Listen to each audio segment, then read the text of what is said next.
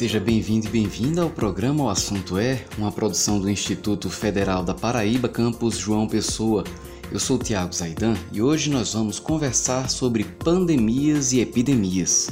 Participam conosco os professores do nosso campus, Ana Carolina, Gilcean Alves, Estênio Farias, Manuel Farias e Ismael Araújo. Abrindo os trabalhos de hoje, vamos entender quais as diferenças entre surto, epidemia e pandemia. Quem explica pra gente é a professora do nosso campus e bióloga Ana Carolina. A diferença básica, então, entre surto, epidemia e pandemia, ela diz ao, ao aspecto principalmente de expansão geográfica em que essas doenças elas costumam atacar. Quando a gente está falando de surto, a gente está falando de uma doença que está restrita a uma região geográfica pequena e que ela ocorre durante algum tempo e que ocorre e se espalha muito rápido.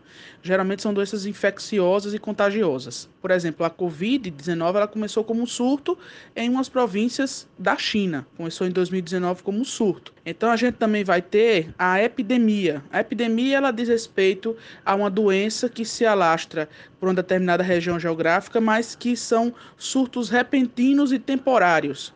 Por exemplo, a gente tem no Brasil a dengue, que é uma epidemia já conhecida há muito tempo, que ela geralmente costuma acontecer no nosso verão e início de outono, que é o período chuvoso do Brasil, né, onde a gente tem o acúmulo de água e esses insetos eles costumam, é, o inseto transmissor da dengue, ela costuma se reproduzir. E aí a gente tem hoje em dia a pandemia, que não era um termo tão conhecido passou a ser conhecida a partir de agora, porque como a gente já havia falado anteriormente do surto, a COVID-19 ela foi considerada uma pandemia porque como é uma doença nova de um vírus aparentemente novo, né, que sofreu mutação há pouco tempo e que a população humana não tinha anticorpos nem defesas naturais. Então, a doença altamente infecciosa, altamente contagiosa porque ela se espalha pelo ar rapidamente. E aí, como a população não teve não tem proteção contra esse tipo de doença, ela acabou se alastrando pelo mundo inteiro. Então ele veio como uma onda partindo a part... vindo a partir da Ásia, né, se alastrou para a Europa e agora está no continente americano, né, nas três, no, nos três continentes americanos que a gente tem. Então a pandemia é quando esse tipo de, de surto ele acaba se alastrando em todos os continentes, né, pelo mundo inteiro. E aí a gente tem algumas pandemias já aconteceram ao longo da história eh, da humanidade. Acho que uma das mais conhecidas foi foi a peste negra, que dizimou um terço da população é, europeia na, na Idade Média, mas mais recente, há cerca de seis anos, a gente teve a gripe espanhola, que também se alastrou, né, veio da Europa e acabou se alastrando pelo continente americano, né, tanto América do Sul quanto América do Norte e América Central. Tá? Então, essa é a diferença básica entre os três termos que são é, definidos pelo, pela Organização Mundial da Saúde, a OMS, e também pelo Ministério da Saúde aqui do Brasil. Qual a importância de se adotar o isolamento social sem atraso? E quais as consequências de um atraso na implantação de um isolamento social? Quem responde é o professor Ismael Araújo, de Geografia. O que está acontecendo nos Estados Unidos, semelhante ao que aconteceu na Itália, né, na Espanha, na França, é quando a economia parece ser mais importante do que a vida das pessoas. Né? O que é que deve ser feito? Adoeceu, está vendo que o vírus está se espalhando, o Estado automaticamente tem que cumprir sua função de provedor. E não ficar querendo manter a rotina econômica a partir das empresas. Não dá para fazer isso. É, epidemia, ou em caso global, pandemia, não dá para fazer isso. Tem que se resguardar. Então, primeiro momento, se resguarda para evitar a continuidade de contágio, é o que tem que se fazer. Se entende a doença, se estuda como ela se dá e aos poucos vai se liberando as pessoas. Quem atrasou a quarentena, quem demorou para confinar, hoje está pagando o preço. Infelizmente, aqueles que resolveram não dar ouvidos a uma possibilidade a um, de um tipo de doença que pudesse afetar muita gente ao mesmo tempo, está agora pagando preço. Né? Os governos têm os seus grupos, as suas entidades de inteligência para isso, para que os governantes escutem essas entidades nesses momentos. Como vimos, a gripe espanhola também foi bastante marcante. Mas há diferenças importantes de contexto da gripe espanhola e do atual coronavírus. Conforme nos explica o professor de microbiologia Jusean Alves. A gripe espanhola, que completou 100 anos ano passado, né, que aconteceu entre 1918 e 1919, que levou a óbito em torno de 50 milhões de pessoas no mundo todo, né, em aproximadamente dois anos morreram em torno de 100 milhões de pessoas, né? incluindo o presidente da República é, vigente na época, que era Rodrigues Alves, em 1919. Ele morreu da gripe espanhola. Esse nome, gripe espanhola, essa doença surgiu nos Estados Unidos. Né? Foi durante a Segunda Guerra Mundial, então naquele período, vários, vários países ah, o governo proibia a divulgação de qualquer informação sobre essa pandemia. Como então na, na Espanha essa questão da, da censura, a, a, divulgação das informações era em menor escala, então a Espanha começou a divulgar a incidência da, da, das, da, da do número de mortos. E daí então chamou-se, passou a se chamar gripe espanhola, que na verdade não se originou na Espanha. Chegou até a Espanha, mas a origem foi nos Estados Unidos. Né? Então foi considerada a epidemia, a pandemia mais mortal da história, a gripe espanhola. Né? Aqui no Brasil causou mortes, em torno de 35 mil mortes aqui no Brasil. E uma coisa interessante é que durante essa gripe espanhola as pessoas orientavam, toma isso, toma aquilo, toma aquilo, uma coisa, toma outra, né? E um, uma dessas coisas que as pessoas orientavam era tomar cachaça com limão e, e mel. E daí foi que surgiu, né? A caipirinha dessa mistura do, da cachaça, limão e mel, né? Surgiu a, a caipirinha. Tem muita diferença do período da Covid para a gripe espanhola. No período de 1918 e 19, não tinha as medicações que hoje tem, exemplo dos antibióticos. Então as pessoas morriam por causa do, do vírus, mas principalmente pela quantidade de doenças que adquiriam, doenças principalmente que minavam os pulmões. E aí as pessoas entravam em contato com bactérias, então não era somente a gripe espanhola. Então tinha também bactéria causadora da pneumonia, da tuberculose. Então o paciente ele ficava já debilitado e quando contraía esses outros micro-organismos terminava morrendo.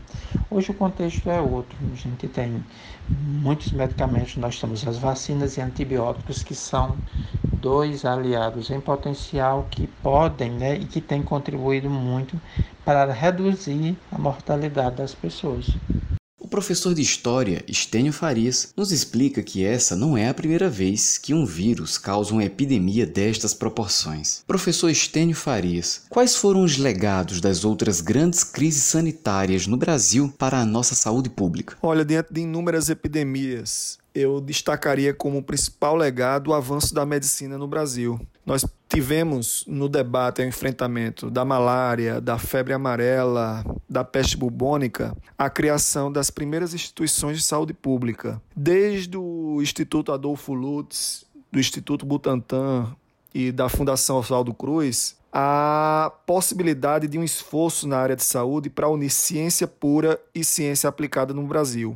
Mesmo diante de inúmeras dificuldades na época, como equipamentos precários, falta de verbas e pessoal qualificado, esses estudos eles produziram uma enorme contribuição na condição de vida da população brasileira. Então, nós temos hoje é, um dos principais programas de vacinação em larga escala no mundo, e essas instituições além da fabricação de vacinas, elas discutem toda a política pública de vacinação no Brasil. Elas servem, sobretudo, de suporte e planejamento para o Estado brasileiro nessa não apenas no enfrentamento dessas doenças, mas na melhoria da qualidade de vida da nossa população. Agora eu converso com o professor Manuel Farias, que é arquiteto e urbanista. Eu pergunto para ele quais as lições foram deixadas de legado para a arquitetura e para o urbanismo, a partir da experiência de como as cidades encararam as grandes epidemias do passado. As grandes crises sanitárias do passado